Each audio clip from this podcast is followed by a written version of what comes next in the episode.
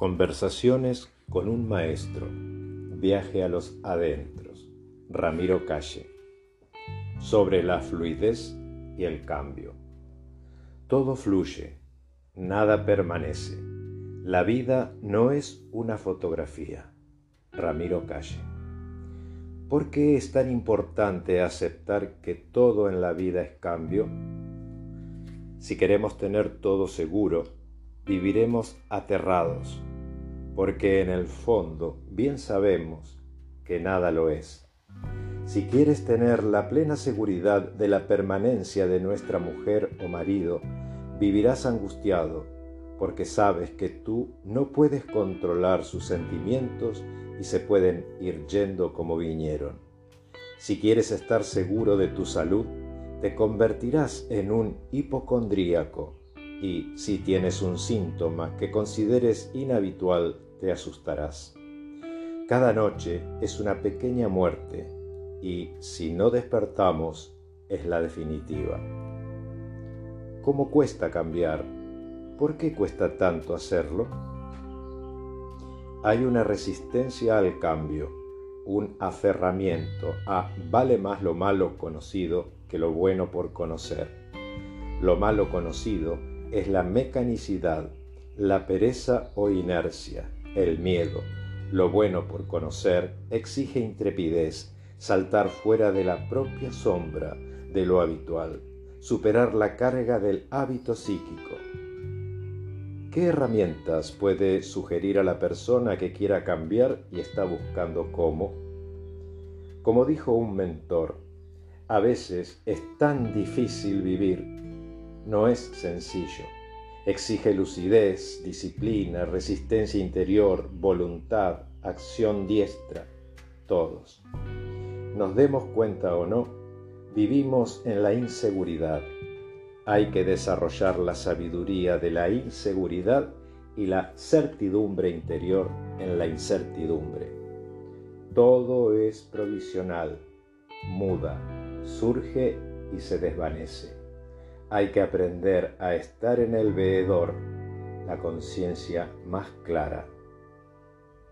Dice que todo fluye, entonces, ¿de qué podemos estar seguros? De nada, porque como decía Tennyson, la única seguridad yace en la inseguridad. En este proceso de fluidez, ¿qué es lo que más debemos tener en cuenta? Lo más importante a tener en cuenta es lo que no podemos recuperar. La flecha disparada, la palabra dicha y la oportunidad perdida. Fluidez y cambio. Todo fluye, nada permanece, todo transita, nada se detiene, todo viene y parte, nada se queda, y sin embargo, no sabemos ser fieles a la naturaleza del momento, fluir con el curso de los acontecimientos desde la conciencia y la ecuanimidad, saber tomar y saber soltar, dejarnos inspirar por el abierto y el apacible espíritu del valle. La vida no es una fotografía fija, no es una diapositiva inmóvil, no es una escena que se detiene, la vida sigue su curso, es impredecible e imprevisible, como el mercurio que no puedes tomar con los dedos, como el torrente de agua que encuentra la manera de seguir su curso. Nada deja de estar sometido a la transitoriedad, pero cuando algo dura más nos engaña, como si fuera el más hábil prestidigitador, y creemos que es fijo, que dura siempre. Lo fijo se endurece, la flexibilidad es vida, pero la rigidez es muerte. Lo fijo está en la mente, pero no en la vida. La mente acumula, endurece, se adhiere a viejos modelos y patrones, imita, no se renueva, carga con su fardo de traumas, complejos, frustraciones y heridas psicológicas. La vida cambia, pero la mente se agarra con desesperación a su jaula de ignorancia, avaricia y odio. La mente quiere detenerse en sus esquemas, en sus ciegos y mecánicos modelos de pensamiento, en su culpabilidad, su dicha, su rencor y su necedad. Los años discurren y la mente se niega a cambiar. Cuando una habitación no se ventila, su atmósfera se enrarece. Cuando el agua no fluye, se vuelve sucia y maloliente. En el trasfondo de la mente hay pus que liberar. En la trastienda de las emociones hay fango que limpiar. La idea de despertar es una idea, una más. Hay que despertar. No se trata de una idea fija, nadie despierta con la idea del despertar. Hay que poner todos los medios para conseguirlo. Lo fijo se oxida, lo fluido permanece en su inspiradora frescura. Un amor que se fija no es amor, sino una obsesión. El amor se expande, fluye, se irradia, nunca se detiene, no tiene límites porque todo fluye, hay tres cosas que nunca pueden recuperarse. La flecha disparada, la palabra dicha y la oportunidad perdida. Porque todo fluye. Buda se encontró con el detractor que el día anterior le había escupido y le sonrió ante su sorpresa diciéndole, Ni tú eres ya el que me ofendió, ni yo el que recibió la ofensa Así no hay lugar para el afán de venganza, el rencor, el odio que se fija en el alma y le impide renovarse. Si todo fluye, todo transita, todo muda. ¿De qué podemos estar seguros? De nada. Tanto más seguro queremos estar, más inseguros estamos. Más nos entregamos a la inseguridad, más seguro nos sentimos a la sabiduría de la fluidez hay que añadirle la de la inseguridad. Todo es incierto, todo es de algún modo un despropósito, pero se puede vivir con conciencia y ecuanimidad o ciega y mecánicamente. Como decía Tennyson, la única seguridad yace en la inseguridad. La inseguridad es segura, la impermanencia es fija. El conocimiento es fijo, acumulación de datos, información, saber libresco, erudición. A nadie cambia, la sabiduría es movible y reveladora. Una biblioteca es algo fijo, pero la vida es movimiento. El que se detiene psíquicamente ya está muerto, pero no es la muerte para renacer, como va logrando la práctica de la meditación, sino para morir en vida. ¿Y qué peor muerte puede haber? Los conceptos nos bloquean, las creencias nos disecan, nos volvemos torpes y pusilánimes y entonces comenzamos a utilizar amortiguadores psíquicos, autoengaños, todo aquello que aún nos fija más y nos impide ser fluidos, naturales, hermosamente intrépidos. En lo fijo hay una aparente seguridad que no es tal. Es una alucinación. Más autodefensas narcisistas, menos defendidos estamos. Si te detienes montando en una bicicleta te caes.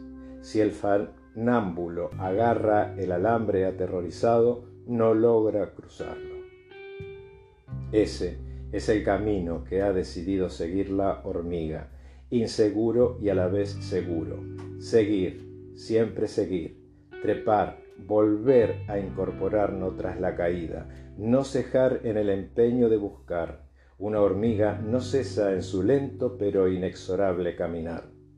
Si no nos vaciamos interiormente de algo, nada puede entrar.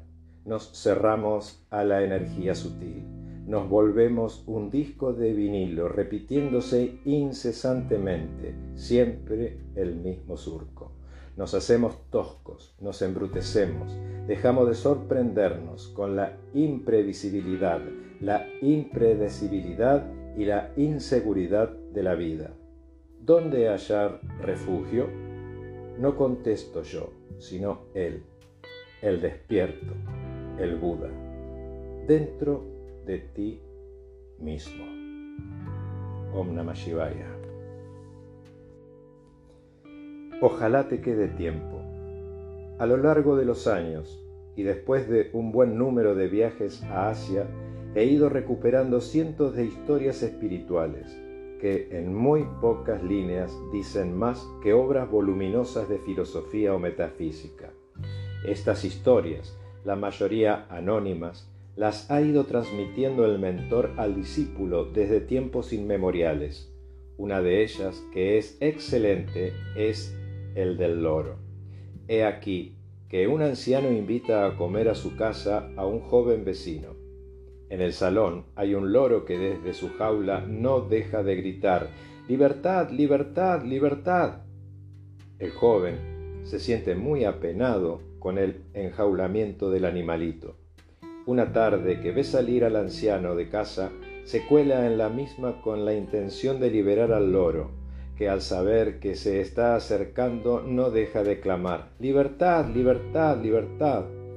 El joven abre la portezuela de la jaula y entonces el loro, aterrado, se lanza contra el fondo de la jaula, se agarra con sus patas a los barrotes y sigue gritando Libertad, libertad, libertad. ¿No somos todo un poco como ese loro clamando libertad pero sin querer salir de la jaula? ¿No tenemos todo mucho de ese preso que tras cumplir su condena, cuando el director de la cárcel le comunica su libertad, se espanta y quiere volver a su estrecha celda a la que ya se ha habituado? Queremos despertar, pero a menudo ponemos los medios para continuar dormidos, como si tuviéramos miedo a ese despertar que nos arranca del ego y nos transporta a otro tipo de entendimiento y actitud. Con frecuencia nos despistamos y nos salimos de la senda o nos dejamos de tal modo fascinar por lo cotidiano y banal que perdemos de vista lo esencial. ¿Tenemos miedo a liberarnos? Nos hemos habituado tanto a la monótona cantinela de nuestro ego que nos negamos a desembarazarnos de ella hay una especie de alegría a la evolución de la conciencia porque preferimos seguir siendo máquinas insensitivas y realimentadas por el autoengaño. De la misma manera que no hay peor orgullo que la espiritual, no hay peor autoengaño que creer que estamos haciendo algo por despertar y lo que estamos haciendo es profundizar en nuestra adormidera psicológica urge ponerse manos a la obra si realmente queremos darle a nuestras vidas el significado de la búsqueda. Es un serio compromiso con uno mismo y con nadie más. Como dijo aquel, tardarás mucho tiempo en descubrir que hay que evolucionar, tardarás mucho tiempo en decidirte a hacerlo, tardarás mucho tiempo en ponerte en marcha hacia la libertad interior. Ojalá te quede tiempo.